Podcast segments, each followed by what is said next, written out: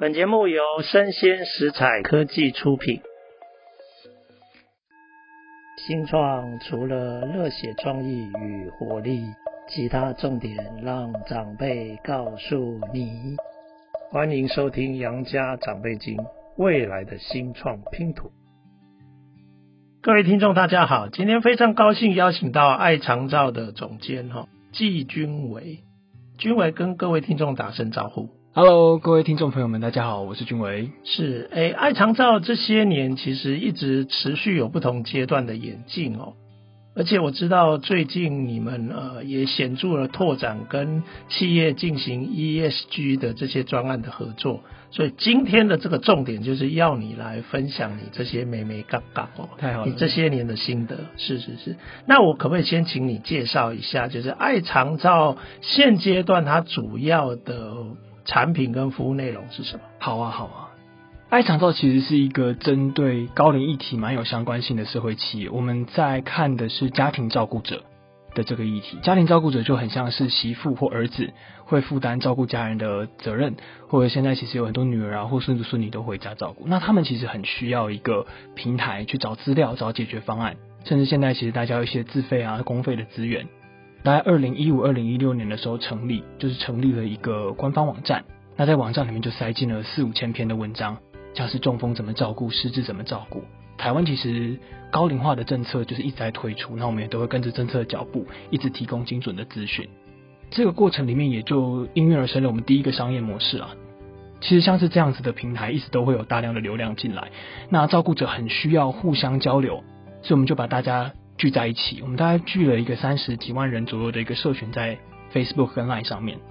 这样子的社群本来就可以有一些，呃，有点像业配或者是行销这样子的可能性在。所以爱上到大概就是二零一五、二零一六到二零二一年左右，都持续用这样子的整合式行销的方案当做主要的商业模式。那我们也成功有达成了就是损益的两平，那也是蛮阶段性的一个 carrier。但是我们就常常在想，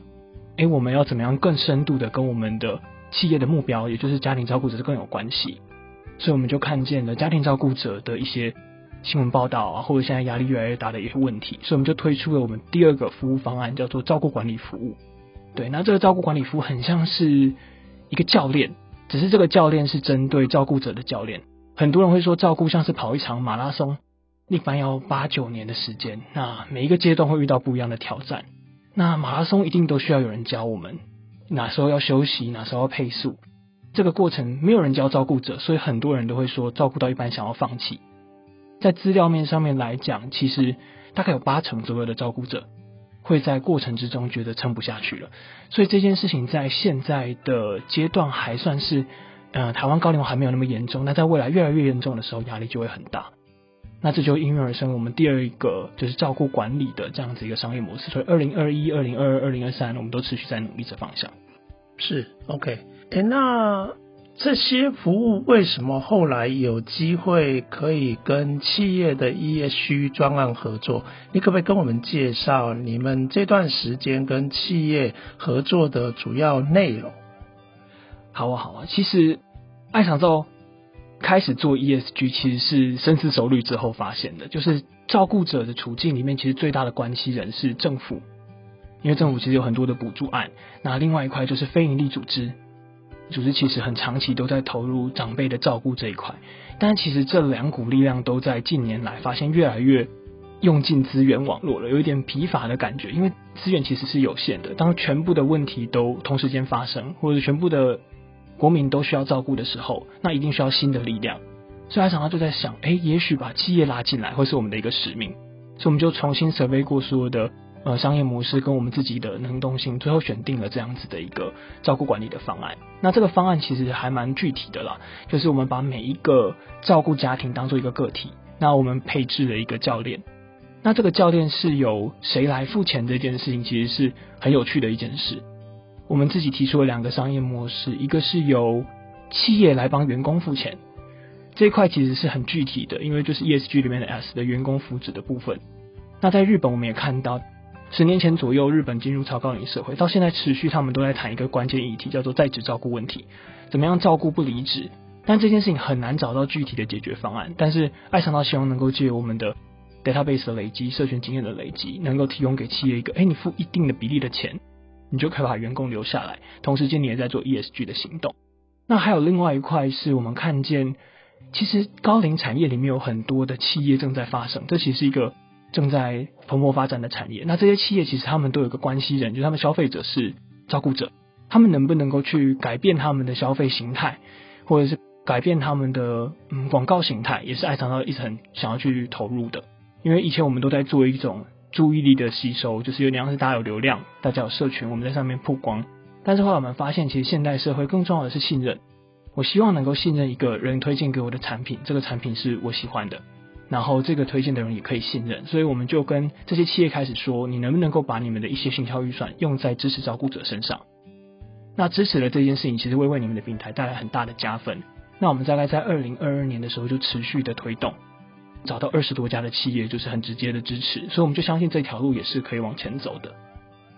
这大概是我们主要切进 ESG 的原因。好，了解。所以其实目前看起来，企业跟呃过去整个照顾系统有一个重要的交集，就是家庭。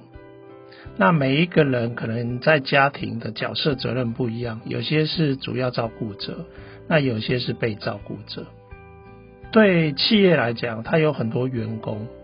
他一定。来自于他的家庭，那他的家庭可能也有主要照顾者跟被照顾者，所以站在企业 HR 的相关的工作，不管他留才或者他想要做 ESG 哦这一类的这种目的，他愿意把资源放在这边，那这样我大概可以了解企业的动机哈。那另外一方面就是说，主要的这些服务提供方对于有照顾需求的这些家庭，他们也愿意支持。那我想请问一下，这些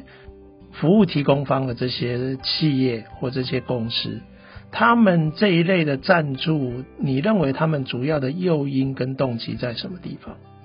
我们其实花了蛮多时间跟他们去说服这件事情是一个未来的趋势，就是他们必须要把他们认为的公益行动转变成一种公关或者是广告效益。所以我们就把他们搭配了一个蛮完整的方案。我们现在的一个方案大概是三十万左右。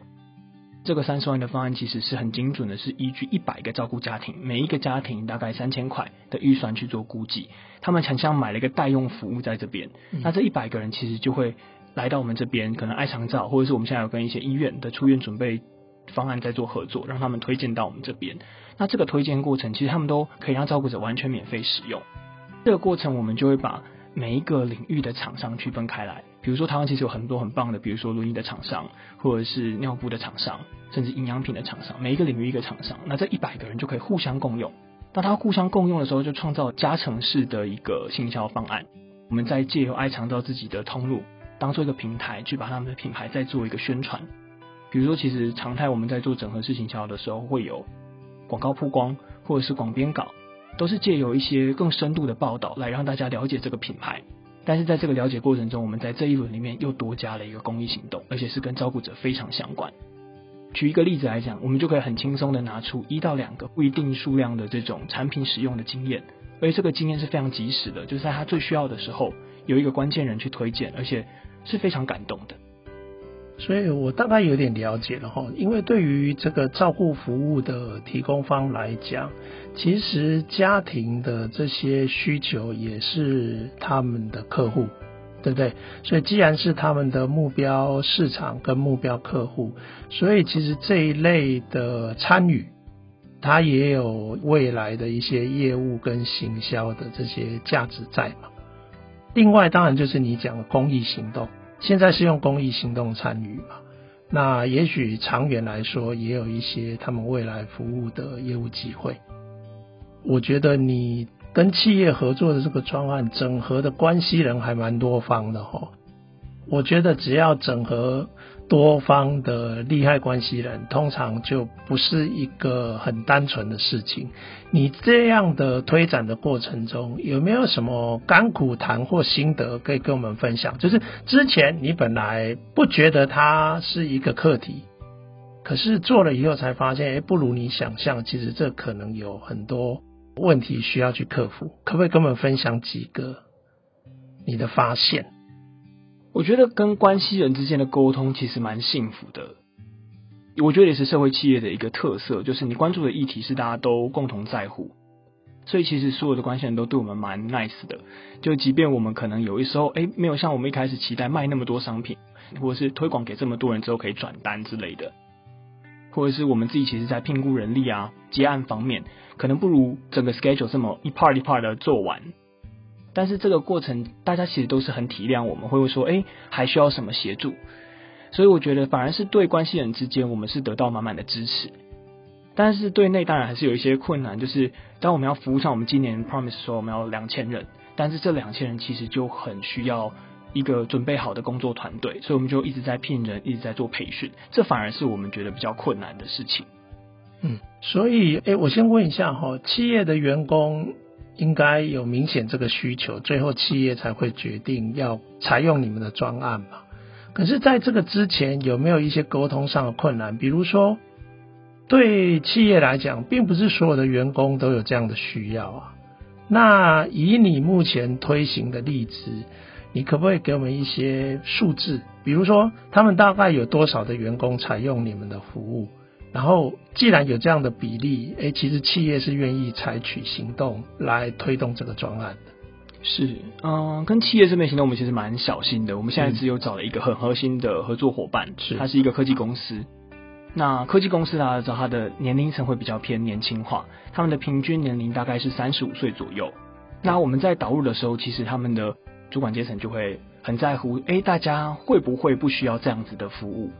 所以我们其实就在沟通过程中，先办了一次全员的调查，是，那就发现，哎，其实。他们自己的员工回馈，大概有四成二左右的员工会是关心照顾议题的，不管是他的爸爸妈妈或者他的爷爷奶奶需要。那既然有这样的数字，我们就马上开始导入。导入之后，其实公司这边也蛮小心的，他们就会阶段性的，可能从领导阶层开始，下放到中高阶主管，最后才到一般员工。那在这个过程之中，其实泛用力都蛮广的。是，但是的确会遇到一个问题，就是如果你蛮年轻化的公司，本身真正紧急的问题就是少的，所以大概十趴左右.是我们估起来蛮安全的一个数字。就是假设是一个五百人的公司，大概有五十个人会需要这样的服务。那其实我觉得在说服这些企业的时候，会很需要给他们一个佐证，就是说我们在服务导入之后解决了什么问题。那我们一直都在关注照顾不要离职。经过我们自己的服务调查，结论起来大概是可以降低工作人的压力，大概四成左右，接近四成。这个是他们自己评分，就是在服务开始前到服务结束后，我们其实主打跟企业的沟通，其实我们会希望能够减少员工在解决照顾问题所花的时间，那些时间其实都是金钱，很宝贵的。所以呢，如果我们可以帮助他快速找到精准的资料，这件事情很重要。所以我们在就是服务之后，我们回馈的问卷里面，大概是收集到。他们觉得我们的服务进场之后，解决大概十点五天，他们搜寻照顾所需要的资讯的时间。那同一时间，他也减少了一个月请假的时间，大概三点三天，所以这是很显著的。然后另外一块就是，他们不需要一直去通话联系不同的窗口，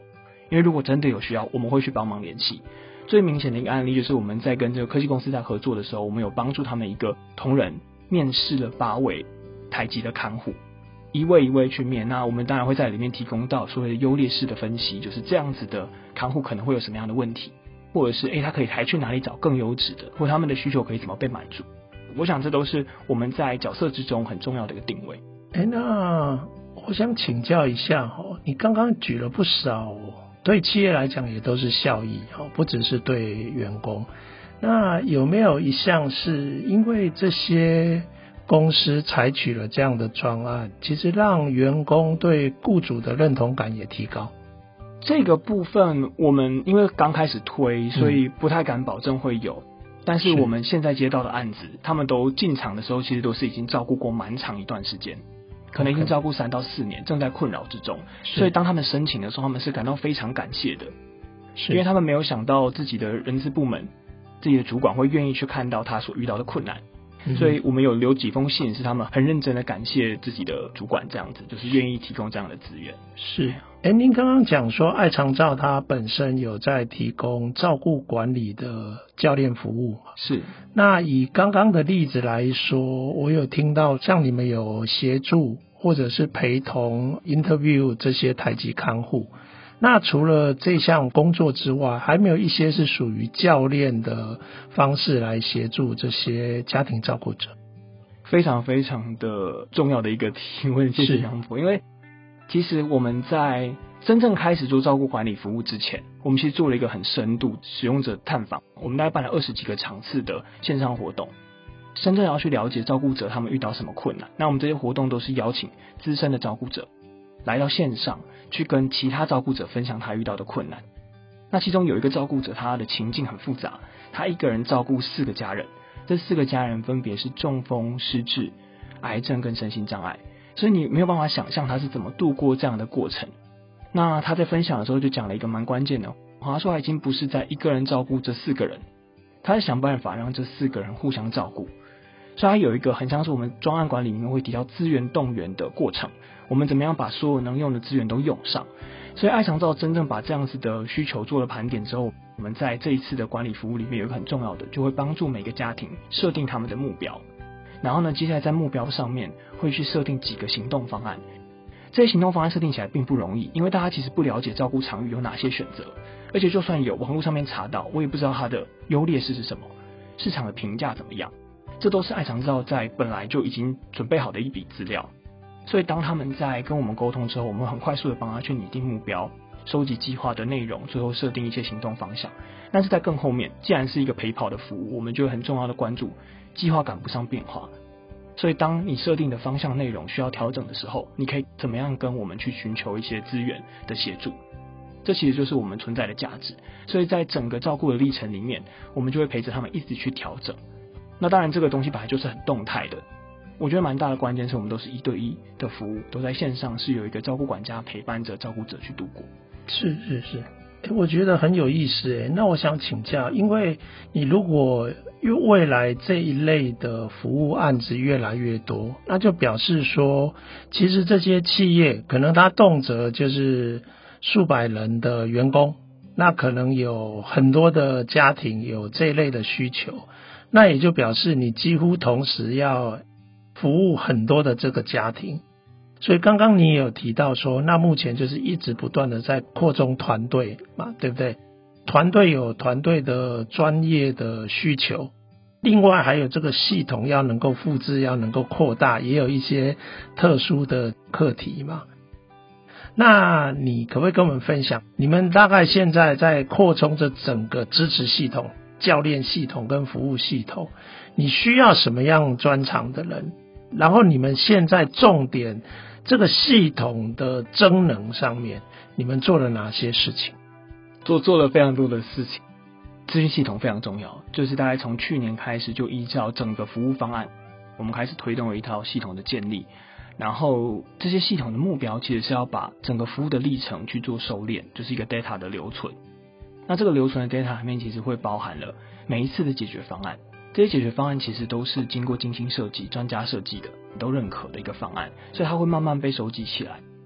然后另外我们也在留存一个很重要的资讯，其实是，诶，场域怎么判断所有的资源，它大概要花多少钱，评价怎么样？那这个过程也都是爱上到在做孤品的一个过程，蛮重要的。然后另外我们在服务过程里面也去建造了一个人力资源的一个网络。就是借由我们的照顾管家，其实在挑选的时候都是由跨专业的团队去组成。像我们现在里面有心理师、呼吸治疗师、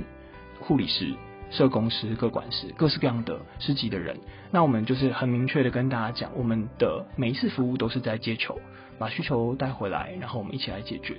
那在更外围，其实我们的 ESG 的高龄产业的赞助者们也是我们最强的后盾。原因是因为我们可以看到很多东西都还在萌芽的阶段。所以，当我们看到这些需求足够强烈的时候，我们回过头来跟我们的窗口说，他们其实都很开放的，愿意去克制化一个方案给我们，或者是去把这些东西做出来。那这些东西其实就是非常实际的一线的照顾需求。是是是，所以其实就是你们在不断的累积解决问题的解方，嗯，然后这些解方到后来系统性的管理，对，然后甚至包括可以做很多客制化。按照不同的个案的状况来做资源的整合，蛮精彩的啊。那我想问一下，那你经历这些，如果今天有机会让你对你的目标对象，比如说企业、企业方啊、经营者，你可以对他提出一些你的想法或建议，你会想要对他说什么？企业主很想想说很多话，但是很机会难得嘛。其实去年的时候，KPMG 有发了一个报告，他们讲台湾的企业永续风险的调查，然后他们有排前十大，第一名跟第二名分别是高龄化跟少子化。嗯哼，那其实爱长道在推动这个 ESG 的历程里面，很常会看见针对这两个议题的呃 ESG 方案比较少。爱长照其实现在已经借由两年的时间，已经整合出了一个蛮完整的方案，就很期待在场域里面的企业如果想要投入这个市场。或者是你们的工作伙伴，特别是中高龄的主管，年纪都大了，那希望能够给他们一个更好的待遇，让他们可以持续维持在一线工作的话，都可以很欢迎跟爱长照一起来合作，我们把这个模式继续推动下去。是是是，好啊，那我希望有更多的企业端的朋友能够听到今天的这个节目和那个我们的总监的喊话。好啊，那回过头来，你要整合资源，也需要有很多服务伙伴嘛。是，那你想要对服务伙伴或同样在这个领域耕耘的这些创新团队，你想要对他们说什么？嗯，我也希望大家可以一起来用不一样的思考。因为其实我们在场域里面合作过蛮多伙伴，大家还是品牌方推销、曝光，这些都是大家最看重的事情。但其实爱长照一想要去输出一种价值，是除了这些行销手段之外的一个跟 TA 沟通的一种信任的价值。如果我们观察到大家的需要，然后可以深度的合作，那爱长照很期待可以作为那个平台。我们常跟赞助的企业说，我们就像是大家的 call center，所有人都希望大家的服务变得更暖心、更长期一些，表示。诶，一次交易就断掉，那爱长照可以作为这个平台，把大家的服务延长。像是我们的赞助伙伴有包大人跟天宁，他们都是尿布跟附件裤的厂商，他们一买下去其实都是八九年的过程。但是在这个过程中，你要怎么样一直维持跟客户之间的关系？其实找到爱长照这样的平台就是很重要，因为我们不会只谈尿布的事情，我们可能关心他的心情，关心政府最新的服务方案。或者关于其他的服务，但是大家知道有这些服务的存在，都是因为有赞助的厂商合作，所以我们希望能够作为一个平台，邀请大家一起我们往前推进。是是是，那这个我有点懂了，也就是说，其实照顾者的需求跟他的痛点其实有非常多样性，所以看起来市场上也有很多产品或服务可以提供某些问题的解方。但是如果要把它整合起来的话，也就是说，有人扮演的是特定问题解方的提供者，但有人扮演的却是这个系统的整合者，能够满足不同的这种家庭的需要。但是这个大家一起构建的这整个。系统或整个生态圈，它必须要有办法可以稳定、逐渐不断累积这些社会大众的信任基础，这样这个人口老化或高龄化的这个问题才有可能在大家努力之下得到缓解，得到比较好的解决。好啊，哎，非常高兴，其实爱长照我也观察了很多年，那我发现你们都一直持续在演化哈。尤其这段时间跟企业的合作，然后试着尝试把这个整个产品服务的生态圈建构起来，我觉得也累积了不少阶段的经验哈。那我真的很希望，其实不管对企业端、需求方，或者是行动方、实践方，今天季军伟总监的分享哈，都能够对你们有所启发。那也这个建议大家。如果有兴趣想要进一步了解更多的细节的话，或合作的机会，都欢迎你跟爱长照来联系。好啊，那今天非常感谢这个总监的分享，谢谢，谢谢你宝贵的时间，感恩感恩。那也谢谢各位听众的收听，我们下次见。谢谢各位听众朋友们，拜拜。